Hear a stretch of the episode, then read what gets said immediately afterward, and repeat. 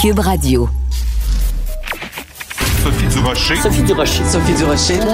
Mon nom est Sophie Durocher. Sophie Durocher. Des opinions éclairantes qui font la différence. Cube Radio. Bonjour tout le monde, bon mardi et que la vie est parfois ironique. Alors hier à l'émission, j'ai reçu Martine Bécoté et on a réfléchi ensemble sur euh, le Grand Prix qui arrive à grands pas, les cas d'exploitation sexuelle, les proxénètes qui font du recrutement intensif et elle me disait, euh, cette spécialiste doctorante, elle me disait, ben écoutez, ça prendrait une campagne de pub percutante pour vraiment sensibiliser euh, les gens qui achètent des sexuels que c'est criminel au Canada, c'est criminel depuis 2014, on n'en parle pas assez. Il faut, il faut absolument une campagne de publicité. Et aujourd'hui, j'ouvre mon journal de Montréal, journal de Québec, et qu'est-ce que je vois? Offensive sans précédent pour contrer la prostitution au Grand Prix du Canada. C'est la première fois il y a une campagne de publicité et vous avez peut-être vu euh, les images, elle est très bien faite euh, cette campagne. On voit en fait des gars qui sortent de l'argent de leurs pantalons. J'avoue que c'est assez frontal comme publicité, mais je pense que ça va être efficace et le slogan c'est payer pour du sexe est illégal au Canada. Donc euh, peut-être que les paroles qui ont été prononcées hier ont été entendues. Non non, bien sûr, ça se prépare des mois à l'avance, mais vous avouerez que c'est quand même assez ironique qu'en moins de 24 heures, on dénonce l'absence d'une publicité et paf, la publicité apparaît. Quand j'ai vu ça, j'ai poussé un très satisfait. Ben voyons donc. De la culture aux affaires publiques. Vous écoutez Sophie Durocher. Cube Radio.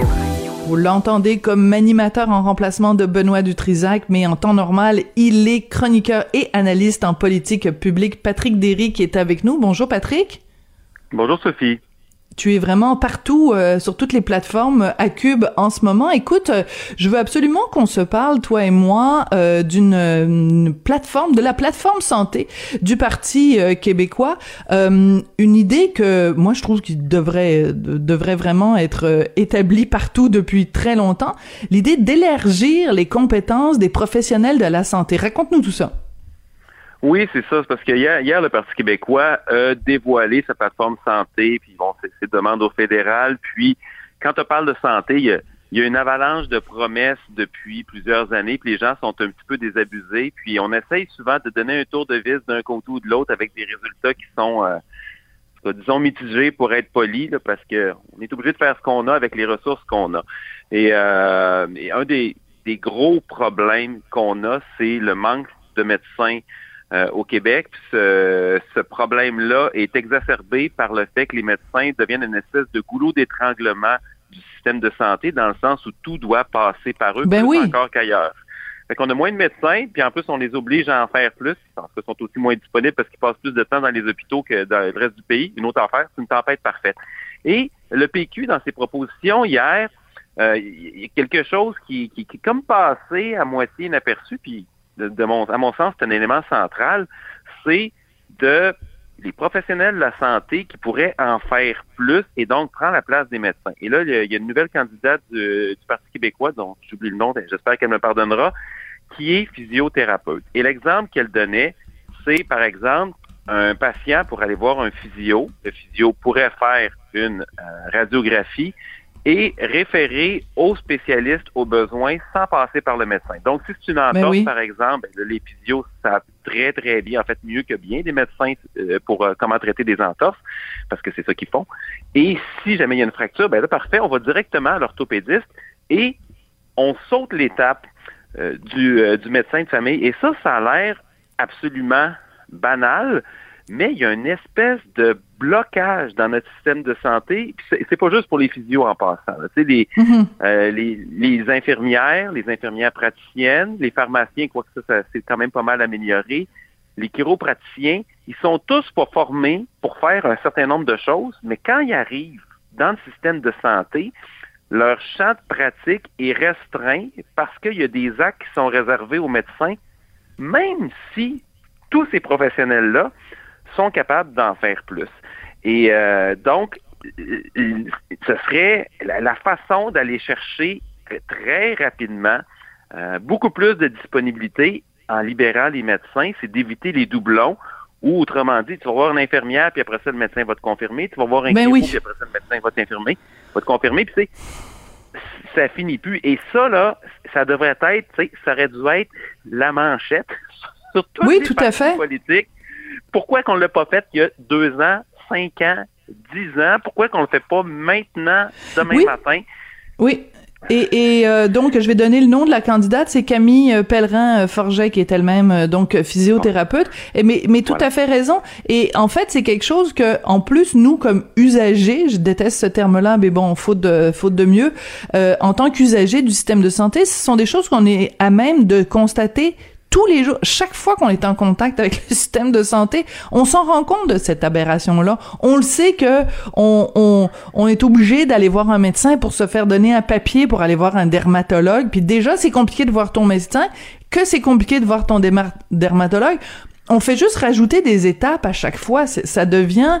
Ce que je veux dire, c'est que même sans être des spécialistes de l'organigramme du système de santé, on le voit qu'il y a des problèmes. Donc, je suis très contente, en effet, que le, PQ arrive avec cette euh, cette idée-là de, de réforme ou de.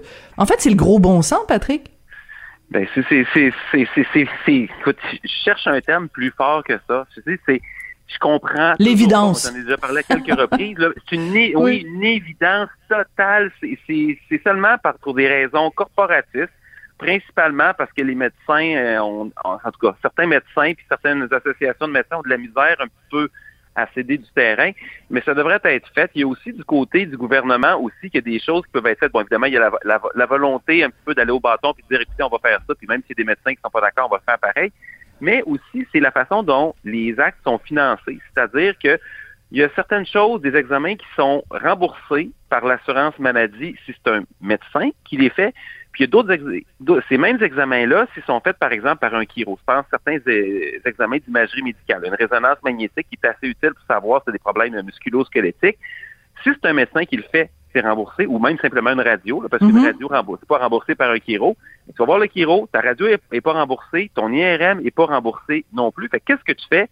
Tu vas voir le chiro, qui lui connaît vraiment ça, le musculo-squelettique, puis avec une population vieillissante, c'est important. Et là, il va dire, OK, c'est probablement ça le problème, j'aimerais ça le confirmer par une IRM ou une, simplement une radiographie. là, le patient dit, OK, ben là, je vais payer. Fait que si le patient n'a pas d'assurance, qu'est-ce qu'il fait? Il va aller voir son médecin. Fait que là, un, c'est un détour complètement inutile par le médecin. Tout qui, de toute façon, va être remboursé par la RAMQ, puis à un tarif, tu sais, un pour la consultation, puis un tarif plus élevé. Puis en plus de ça, tu as tout l'historique à faire parce que ton médecin de famille, là, il y en a plusieurs qui vont l'admettre, là, c'est pas nécessairement des spécialistes de problèmes mécaniques, par exemple. sais, ils s'en remettent. Ben oui, c'est pour ça que ce sont des généralistes. Et c'est pour ça qu'il y a des généralistes et qu'il y a des, des spécialistes. Donc on comprend bien que de toute façon, euh, ça fait partie du, du, donc du plan de santé du PQ. Et j'aime beaucoup cette citation euh, justement d'une des candidates euh, du PQ qui travaille dans le système de santé, qui a dit ben au pire prenez-les nos idées. Nous on propose ces idées-là parce qu'on trouve que ça du, ben c'est du gros bon sens puis ça peut aider le système. Donc au pire, même si euh, ben, je veux dire prenez-les ces idées-là parce que notre intérêt à nous c'est que le Québec euh, fonctionne mieux et que son système de santé aussi. Patrick, je voudrais qu'on passe au deuxième sujet. Euh, tu as fait le lien fais le lien entre différents euh, éléments, différentes euh, valeurs, différents programmes au Québec pour poser la question est-ce qu'au Québec on est si progressiste que ça? J'ai très hâte de t'entendre là-dessus. Oui, ben en fait, je me demande si on le lit encore parce qu'il y a des choses qui deviennent une espèce, tu sais, qui sont répétées tellement de fois qu'on finit par les prendre pour acquis, qu'on les remet plus en question. Puis là, c'est comme un état de fait. Le Québec, on est l'endroit le plus progressiste au pays parce que, parce que, parce que.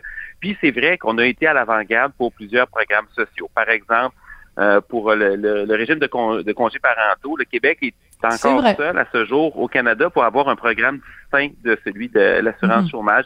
Euh, l'assurance maladie, euh, pardon, l'assurance médicaments universelle. Au Québec, on a dit c'est soit vous avez une assurance euh, privée avec votre employeur ou sinon l'État va euh, remplir, va combler. On a été les premiers à faire ça. C'est pas encore fait dans toutes les provinces et ce n'est pas fait de façon aussi étendue. Il faut le dire, ça c'est un des succès du Québec. On a la meilleure couverture de médicaments au pays. Euh, fait que là-dessus, ça ça a bien été. Les services de garde, bon, c'est loin d'être parfait. Il y a encore beaucoup de trous, mais c'est encore pire ailleurs. Par contre, euh, moi, je suis parti d'une nouvelle il, y a, quelques jours, c'est la semaine passée, où l'autre, M. Dubé, le ministre de la Santé, qui a fait un demi-tour très rapide sur l'admissibilité à l'aide à mourir des personnes qui ont un, handicap neuromoteur. Donc, par exemple, les personnes qui sont paralysées des bras et euh, des jambes. Et ça, c'est suite à des euh, modifications à la loi fédérale qui a élargi l'accès à l'aide à mourir. Et là, les partis d'opposition sont montés sur leurs grands chevaux et étonnamment, le PQ là-dessus, qui avait été un précurseur sur l'aide à mourir. Avec Véronique Yvon, oui. Avec Véronique Yvon, il a fait un travail extraordinaire. Et là, oups, le Québec, à cause du retrait de cette, euh, de cette possibilité-là, on devient soudainement la seule province au pays où les gens qui sont, qui sont atteints d'un handicap très, très grave, qui ne met pas leur vie en danger, mais qui peut quand même les faire souffrir, puis ça se peut qu'il y en ait assez. là, le Québec, on est le seul endroit où est-ce qu'on n'a plus le droit pour ces personnes-là hmm. d'avoir accès à l'aide à mourir. Et là, je me demande, y a-t-il une tendance? Parce que tu regardes, par exemple, le cannabis. Le Québec est la seule province où ça prend 21 ans pour acheter quelque chose de légal. Partout au pays, c'est 19 ans, puis en Alberta, chez des soi-disant rednecks, c'est 18 ans. Ben oui, c'est bizarre, ça. C'est bizarre, hein? Puis qu'est-ce qui s'est passé? C'était 18 ans. Et là, la CAQ est arrivée au pouvoir. Et là, M. Legault, lui, il aimait pas ça. Il a dit qu'il aimerait mieux que ça soit 25 ans. Puis finalement, il a envoyé son, euh, son ministre délégué à la Santé, M. Carman, pour dire, OK, ça va être ça va être 21 ans. Mais le premier ministre, lui, il pense que personne ne devrait prendre de drogue en bas de 25 ans. Euh, euh, c'est pas, ben, premièrement, c'est pas réaliste. Puis deuxièmement, c'est paternaliste. ben, oui, d'aplomb. Puis en plus, ce que ça fait, c'est que je veux dire, l'interdiction, la prohibition, que ce soit pour l'alcool ou les drogues, ça n'a jamais fonctionné. Il faut le dire, là, jamais. Les gens s'organisent pour avoir le produit pareil. C'est juste, ils vont aller voir le crime organisé à la place. on n'est pas vraiment plus avancé. Puis tu mets ça en contraste avec la Colombie-Britannique qui, elle, vient d'annoncer pour l'an prochain la décriminalisation de la possession personnelle des drogues dures. Ça, c'est drôlement, oui, oui. Ça, c'est drôlement intéressant. Ça veut dire que, bon, quand c'est pour euh, possession personnelle, c'est-à-dire que pas si tu, te promènes avec 20 euh, kilos de, de coke dans le coffre de ton... Voilà. C'est ça, c'est consommation euh, personnelle. Pour les drogues dures, ça, j'avoue que euh, la Colombie-Britannique m'impressionne drôlement. Euh, c'est très intéressant. L'autre exemple aussi, bon, t'as donné l'alcool au volant, qui est pas le même que, que partout.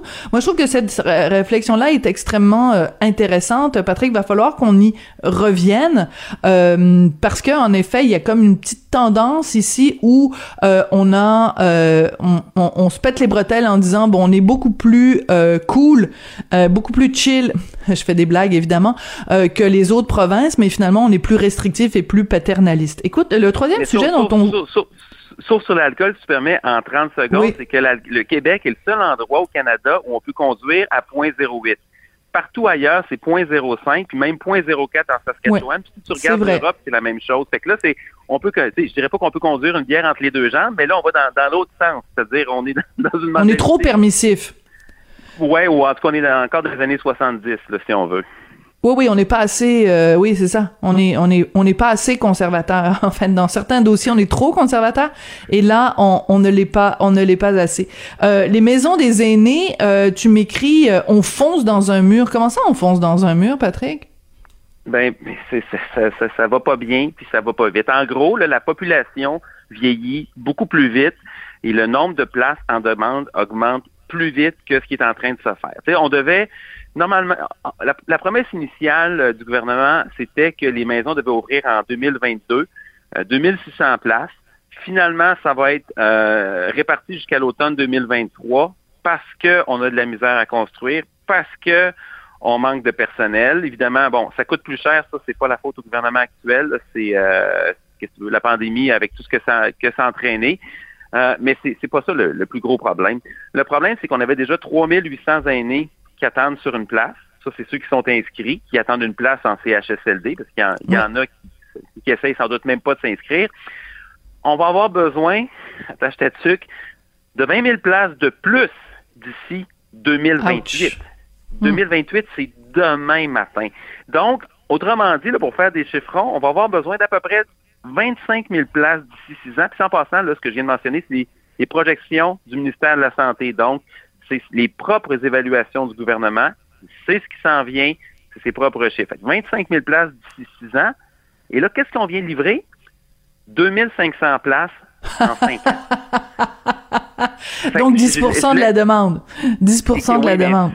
Il n'y a, aucune façon qu'on va finir par, par y arriver. Et euh, il y a un rapport du pôle HEC Santé qui fait des, des, trucs très intéressants en santé, qui dit en gros le, le, modèle est difficilement soutenable. La vérificatrice générale prédit que si on ne change rien, les aînés en grande perte d'autonomie n'auront pas tous accès à des soins. Fait que là, on parle pas de patients sur civière à l'hôpital, on parle quasiment de patients sur euh, sur civière dehors à côté d'un CHSLD. C'est un peu caricatural, mais c'est vers quelque chose comme ça qu'on s'en va. Et, euh, moi, je trouve que tous les exemples que tu nous donnes, ça montre que le modèle québécois fonctionne parfaitement. Je sais pas pourquoi les gens critiquent, ça va tellement bien au Québec. On l'a l'affaire. On l'a l'affaire. Ça va bien. On est bon. On fait les choses de la bonne façon. On est fiers on est fier, puis oui, on est fier. Et la main droite, c'est parfaitement ce que fait la main gauche. Tout ça, et travaille ensemble, la main droite et la main gauche. Et boboy. C'est décourageant. Merci beaucoup, Patrick. Et euh, ben écoute, ça a été euh, un plaisir euh, de te parler. Je rappelle que tu es analyste en politique publique et que ces temps-ci, tu occupes aussi le créneau du midi sur les ondes de Cube Radio. Merci beaucoup, Patrick ça fait plaisir, Sophie. Toujours, toujours agréable de te décourager un petit peu. oui, t'es un petit peu sadique finalement, Patrick Derry. Hein? Tu dis ah moi je vais. Sophie est de bonne humeur, elle s'est réveillée, euh, a pris ses deux petits cafés, elle est de bonne humeur, ça va bien, un grand sourire sur le visage. Tiens, je vais lui envoyer une chronique entre les dents où je vais lui parler de tout ce qui est tout croche au Québec. C'est, on a l'impression que c'est ton objectif, toi. Écoute, je vais essayer de faire mieux la prochaine fois. de euh, faire mieux dans le sens de me déprimer encore plus, c'est ça que tu veux dire? Je, vais penser, non, je vais essayer d'être positif. Bon, essaye de me trouver des bonnes nouvelles. Ce sera ton défi, ton devoir et tes leçons pour la semaine. Merci beaucoup, Patrick. Bonne journée. Au revoir.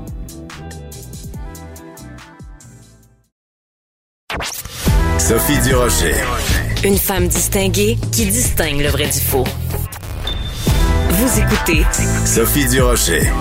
Vous avez sûrement vu passer ce titre assez euh, accrocheur, un médicament miracle pour perdre du poids. De quoi euh, il s'agit? C'est un médicament qui a été conçu pour lutter contre le diabète, mais qui permettrait de perdre jusqu'à 20 du poids corporel, donc euh, peut-être un atout justement pour euh, aider à lutter contre l'obésité.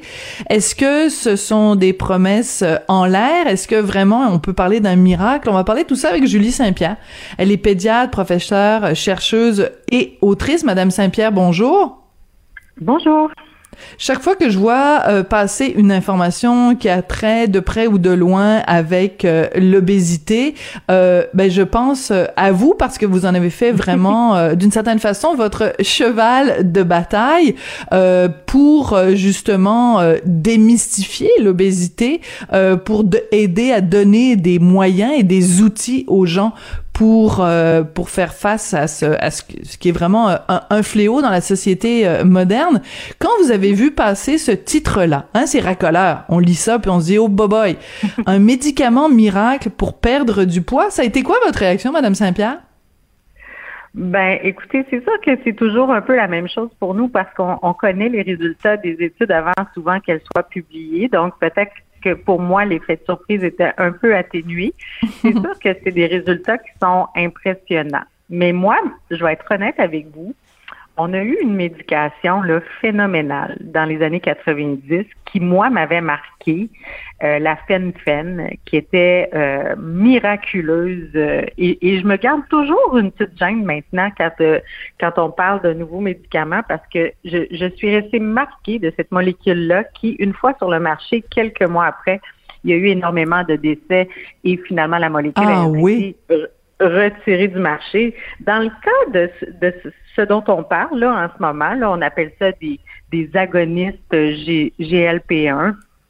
Ce sont des molécules qui vont jouer sur la satiété, les molécules de je n'ai plus faim dans le cerveau. Donc, euh, on sait que l'obésité, c'est une maladie très, très complexe. Donc, euh, c'est sûr que ce n'est pas la seule euh, molécule qui existe dans cette catégorie-là. D'autres compagnies qui ont développé le même type de produit. Puis là, on commence à avoir assez de recul pour voir effectivement que ça a un effet positif et avec très peu d'effets euh, secondaires. Ceci dit, ce n'est pas un miracle. Et vous avez raison de poser la question.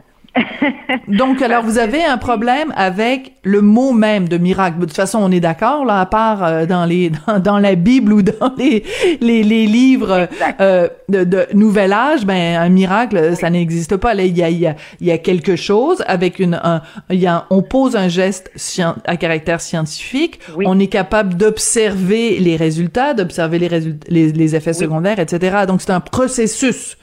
Euh, est-ce que ce processus-là, sans utiliser le mot miraculeux, est-ce qu'il est plus positif que négatif? Disons ça comme ça. Il est plus positif en termes de tremplin vers la santé. Ah. Je m'explique. Oui. C'est définitivement une molécule intéressante pour quelqu'un qui voudrait perdre un peu de poids, puis euh, se donner du temps pour introduire euh, les bonnes habitudes de vie, parce que cette molécule-là peut se prescrire uniquement si on est encadré dans une équipe multidisciplinaire et qu'on procède à des changements de vie en même temps.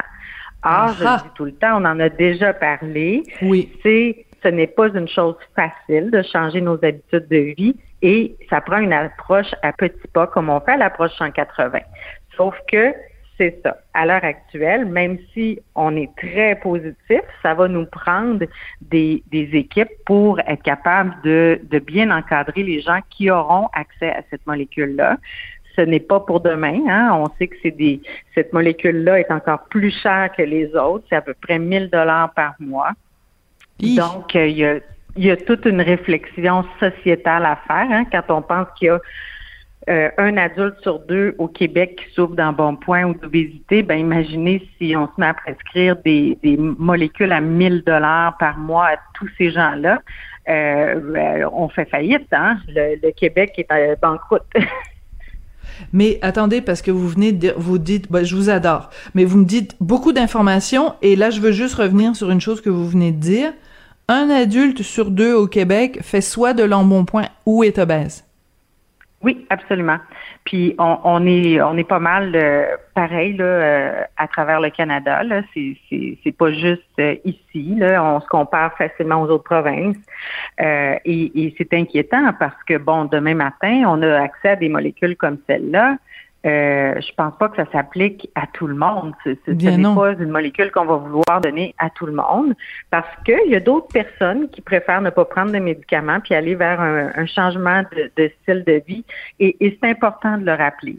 Que ce soit cette molécule-ci ou d'autres qui arrivent sur le marché canadien en ce moment, euh, lorsque la, la médication est arrêtée, les gens qui ne maintiennent pas leurs habitudes de vie regagnent tout le poids perdu. c'est décourageant. mais le mot-clé, vous venez de le dire, c'est si on n'a pas changé nos habitudes de vie. Autrement dit, si on continue euh, euh, à manger euh, plein de, de, gras ou d'aliments transformés, qu'on n'a aucune activité physique, qu'on ne boit pas d'eau, qu'on dort pas beaucoup, etc., pas etc. Qu'on a 8 heures d'écran en moyenne par jour, qu'on a pas de planification dans nos dans nos repas, qu'on donc, tous ces aspects-là, et, on en passe, là, il y, a des tellement de déterminants euh, sociaux dans cette maladie-là aussi, selon nos revenus, selon le prix de l'alimentation à l'épicerie. Si on continue à avoir de l'inflation comme on en a là avec les bons produits à l'épicerie, bien, je m'excuse, mais même avec une pilule comme celle-ci, on n'en on en viendra jamais à bout. En passant, ce ne sont pas des pilules, ce sont des injections.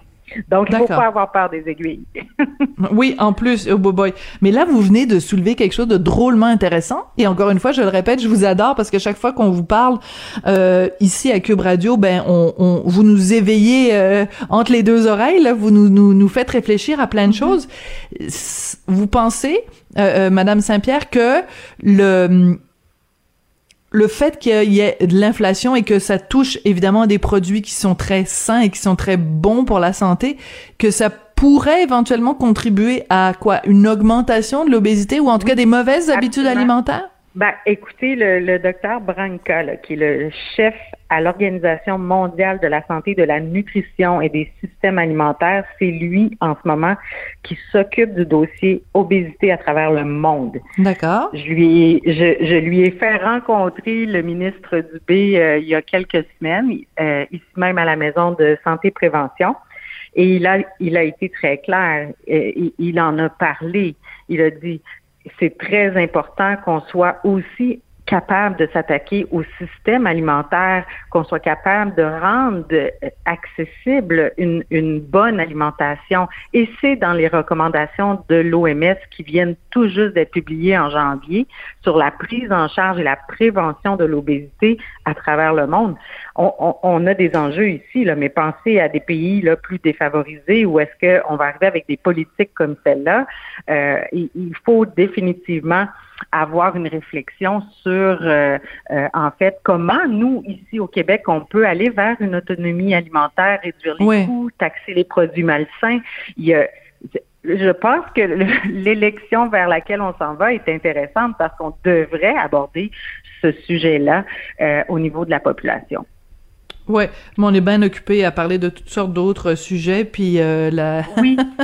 cet aspect-là Oui, de la prévention, de la je- santé et de la prévention, malheureusement, ça se perd un petit peu entre les cracks. Je veux juste revenir Mais sur... Madame euh, Durocher, un oui, milliard, le Danemark, on aime ça, là, se comparer avec le Danemark. Oui, une population euh, de 8 millions d'habitants, qui a un territoire qui peut ressembler au nôtre. un pays Ils nordique, ont ouais. une culture, une culture qui commence à, à la maternelle. C'est, c'est, c'est dans leur gène. C'est- il y a eu de l'épigénétique. Les gens sont ouverts. Ils viennent d'investir un milliard de dollars dans la prévention. Donc, qu'est-ce qu'on attend ici au Québec pour imiter ce genre d'initiative? Euh, j'en discutais avec d'autres euh, personnes là, qui militent pour la prévention, Pierre Lavoie, d'autres euh, Mm. d'autres ambassadeurs du Québec là, récemment.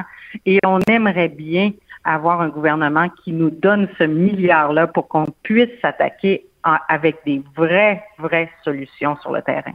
Docteur Saint-Pierre, la dernière fois que je suis allée à l'hôpital Sainte-Justine avec mon fils, il y a des distributrices de Coke puis de 7-Up puis de qu'est-ce que ça, puis de chips, qu'est-ce que ça fait dans un hôpital pour enfants? Qu'est-ce Ben, que- moi, ça quel me message ça envoie aux enfants? Ben, ben, je pense qu'on est, on est vraiment, vraiment là, on a des, des cordonniers mal chaussés.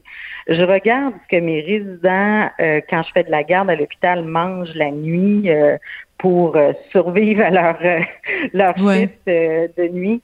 Je, je pense qu'on a tous, on, on doit tous adopter euh, un modèle euh, de vie plus sain. Euh, le dossier des, des, des dans les euh, dans les hôpitaux, c'est un dossier qui m'enrage depuis Ah oui? plusieurs années, mais j'ai de l'air d'une militante enragée quand je parle de ça, bien sûr, aux, aux gens autour de moi.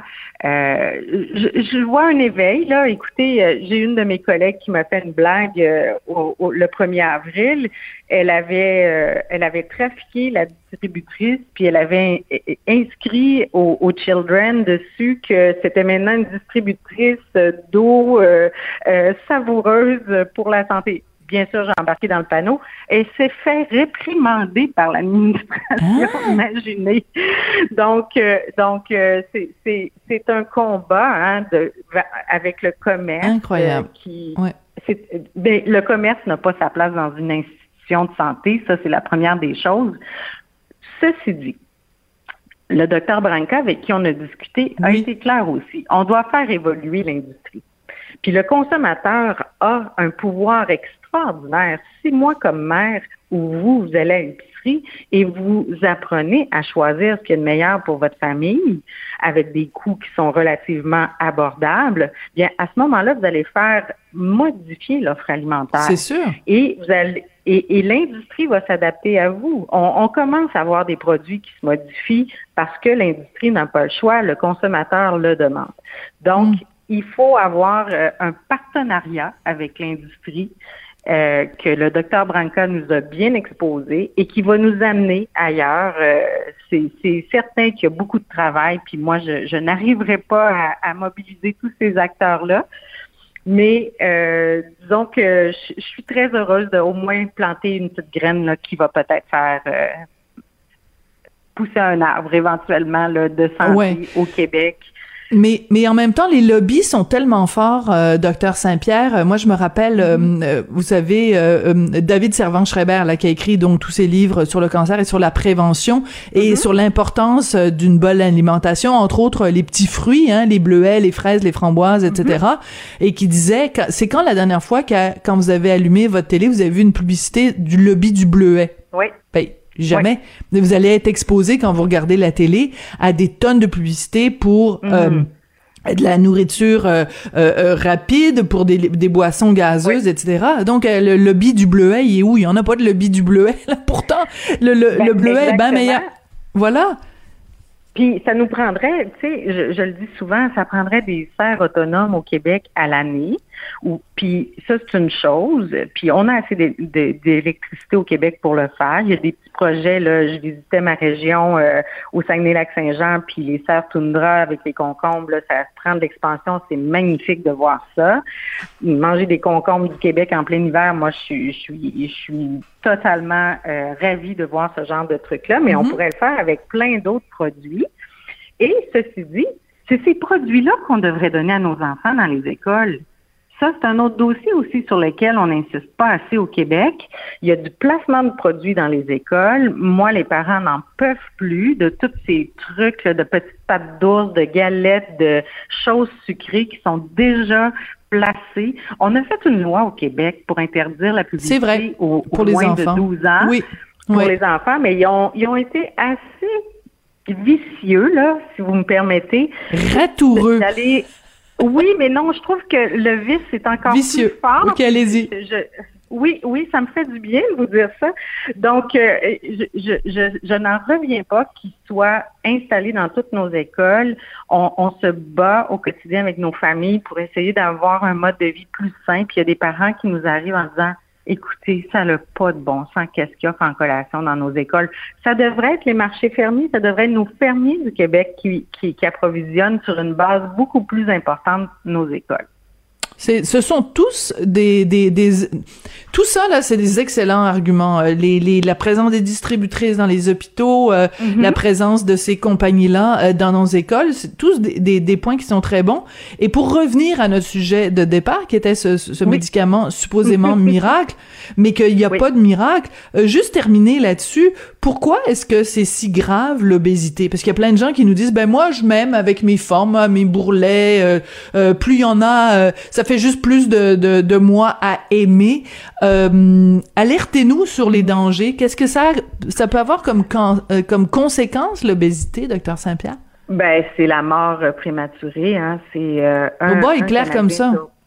Ben oui, c'est un Canadien sur dix euh, qui, qui, qui est plus à risque s'il souffre d'obésité de, de mourir prématurément. Donc, tu sais, ça reste que on n'a pas un marqueur parfait pour dire aux gens, ah, toi, ton obésité, va te tuer. Donc, ça, c'est, c'est, sûr que, que ça, ça, les gens ont de tu sais, c'est une maladie tellement complexe que on peut pas tout expliquer non plus aux gens euh, en cinq minutes euh, qu'est-ce qui se passe dans leur corps. Fait que ça prend une éducation euh, sociétale à ce niveau-là. Mais, mais en termes de risque, ben, les complications sont tellement vastes c'est les problèmes articulaires, euh, c'est les problèmes d'estime de soi, c'est les problèmes. Puis là, revenons bien sûr à l'estime de soi. Oui, vous l'avez dit, il y a des gens qui disent moi je m'aime comme ça. Moi, j'ai toujours dit. Mais, mais vous êtes beau et belle, intelligent, intelligente, mais vous êtes malade. Donc, c'est, c'est, puis c'est le message en France qu'on voit maintenant par l'association ah, des personnes grosses. Ah oui, oui, puis c'est très bien fait, c'est fait avec délicatesse, avec respect. Euh, par contre, si vous, vous ne voulez pas traiter votre maladie, ça vous appartient. C'est, mais il faut reconnaître que c'est une maladie. C'est la ben, base, c'est de reconnaître que c'est une maladie ce n'est même plus une question. Ça fait 25 ans que l'OMS le codifie comme maladie chronique à travers le monde. Mm. Je veux dire, on n'a pas besoin d'avoir ce débat-là au Québec. Il est déjà, on est déjà ailleurs. On trouve des solutions. On, est, on essaye de faire accepter la diversité.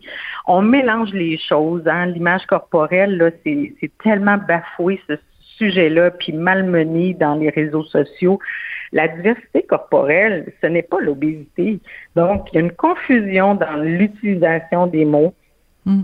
Et malheureusement, ça apporte euh, beaucoup de, de, confusion dans la dans la population. Mais une chose c'est très dommage. C'est que ça, oui, allez-y ce n'est pas une question. Ce n'est pas une question de bouger plus, manger moins. C'est beaucoup plus complexe que ça. Puis on a besoin de professionnels de la santé pour euh, s'adresser euh, à, cette population-là avec euh, avec délicatesse puis avec des bons résultats.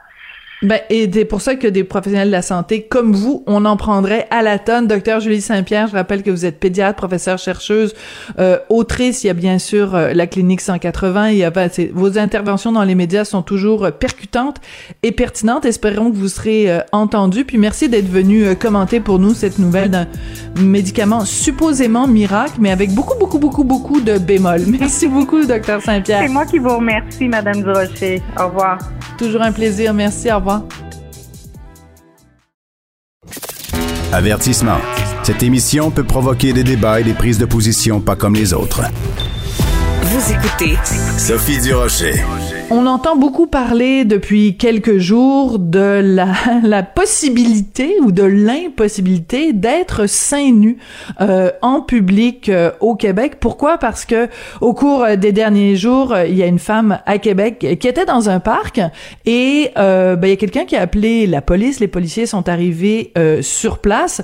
Cette dame a pas été contente de la façon dont ça s'est déroulé, donc elle a fait une grande sortie sur les médias sociaux. Ça a beaucoup fait jaser. Euh, et ça a fait jaser à tel point que Samira Boukrou, qui est avocate, a écrit euh, une lettre dans le Journal de Montréal, Journal de Québec, pour euh, réfléchir à tout ça. Sa lettre s'intitule L'ombre du patriarcat.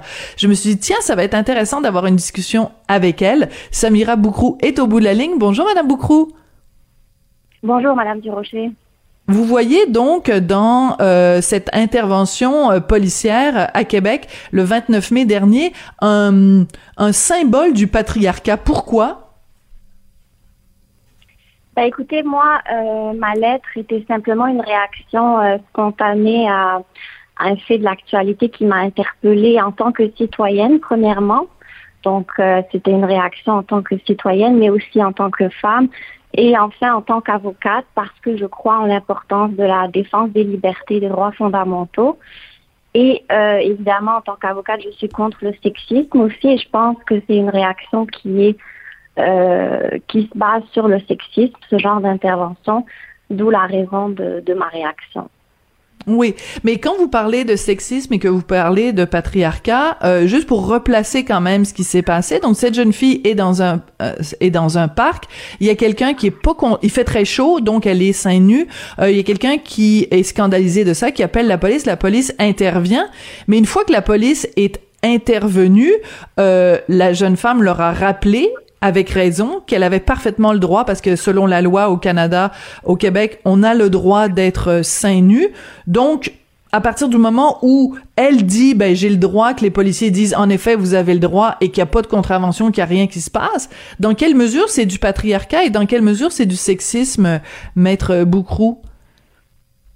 Ben, déjà, bien sûr, c'est une opinion personnelle, mais moi, ce qui me, ce qui m'interpelle, c'est que euh, la réaction face à une scène qui est euh, quand même banale pour moi, c'est-à-dire une femme qui est dans un parc.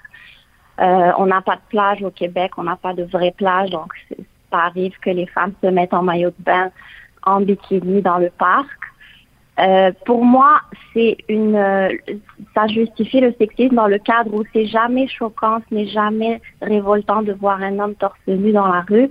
Mais lorsqu'il s'agit d'une femme, là, ça suscite des réactions au point de faire appel à la police. Donc là, on a déjà une réaction citoyenne qui me semble anormale, qui me semble excessive.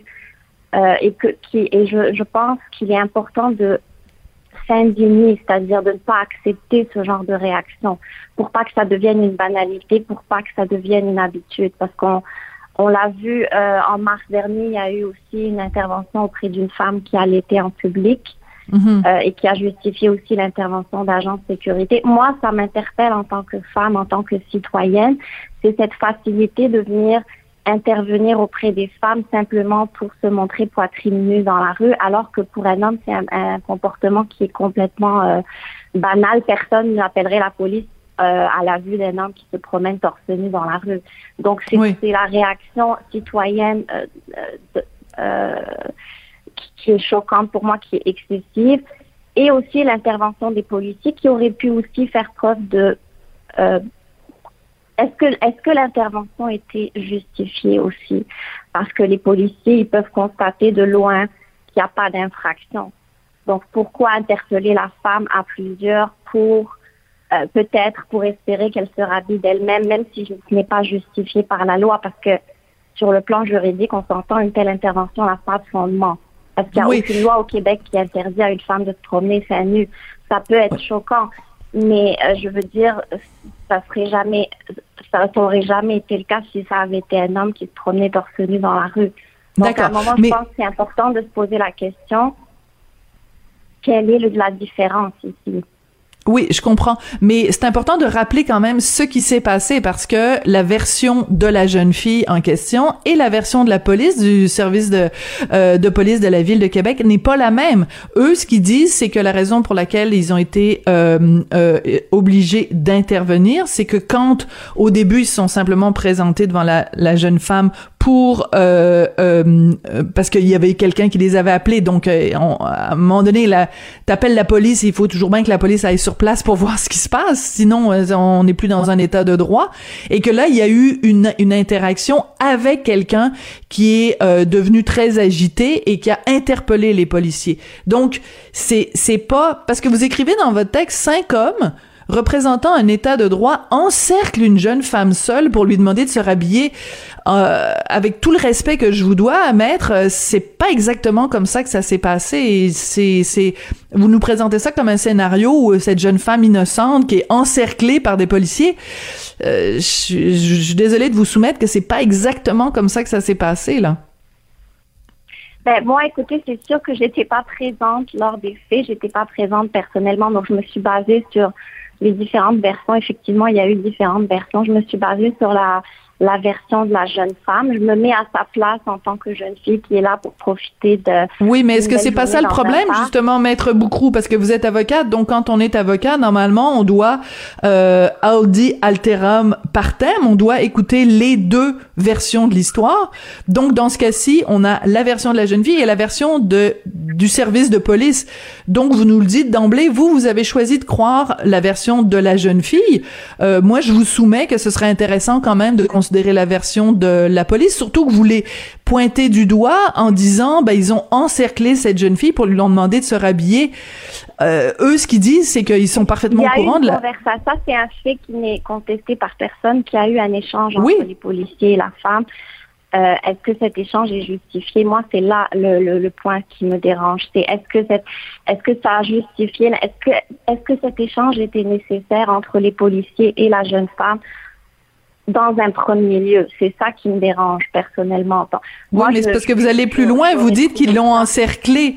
C'est parce que vous vous présentez la jeune femme comme étant une victime d'un état de droit ou une victime du patriarcat euh, en, en, en apportant des faits qui correspondent pas vraiment à la réalité, c'est là que j'ai un problème parce que je comprends ce que vous dites dans votre lettre et je trouve c'est très intéressant de participer en effet à cette réflexion-là, de se demander pourquoi en effet un citoyen appelle la police pour une femme seins nus alors qu'il n'appellerait pas la police pour un homme.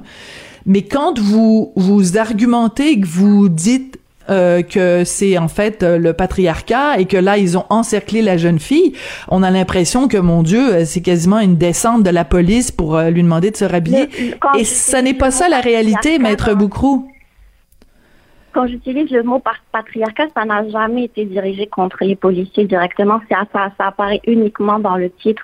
Ça vise pas du tout les policiers. Comme je vous ai dit tantôt, il y a deux réactions différentes qui me dérangent. En premier lieu, la réaction du mhm. citoyen et en deuxième lieu l'intervention policière justifiée par cette réaction qui n'aurait pas eu lieu, euh, qui n'aurait pas dû avoir lieu selon moi parce que c'est une réaction excessive. Donc moi je pose le mhm. problème de c'est pas la première fois que ça arrive au Québec.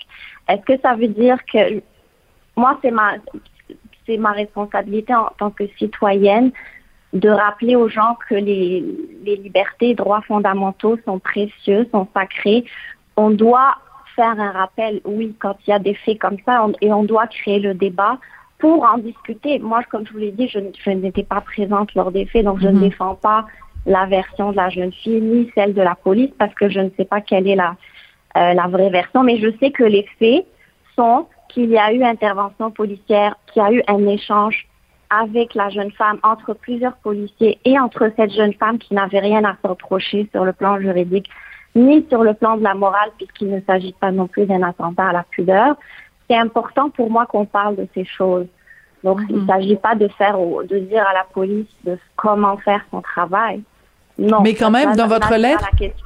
Mais dans votre lettre. Pourquoi dans notre société, de tels faits euh, qui sont d'une banalité euh, affligeante doivent faire l'objet de telles réactions excessives. En tant que femme, moi, ça me dérange dans le futur de devoir m'inquiéter d'être interpellée par des policiers, même si c'est suite à l'appel d'un citoyen, mais ça m'inquiète, ça me, ça me dérange. Donc, c'est important pour mhm. moi de, de tirer la sonnette d'alarme, de dire c'est important de dire aussi, on n'est pas d'accord. Il y a des citoyens, peut-être vous, vous êtes d'accord, je respecte les, les, les, opinions de tout le monde.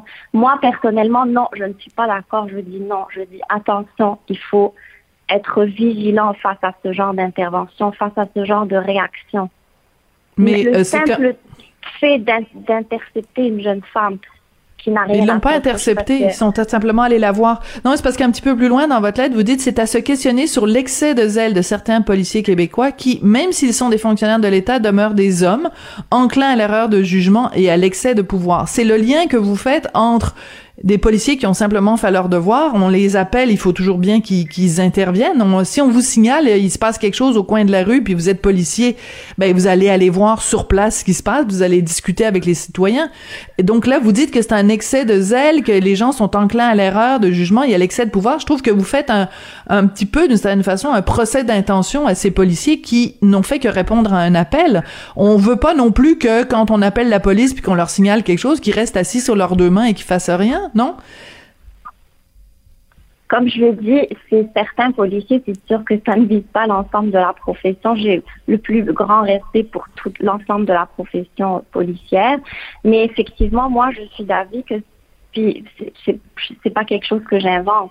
Il y a eu plusieurs cas, plusieurs incidents où la police a fait preuve d'excès de pouvoir. Il y a des policiers qui ont été condamné au Québec pour l'utilisation abusive de la force. Bien sûr, mais je ne nie pas ça, maître Boucrou, mais je dis... Ce sont des faits, euh, ce sont des faits qui sont rapportés dans la presse, euh, c'est pas moi qui les invente.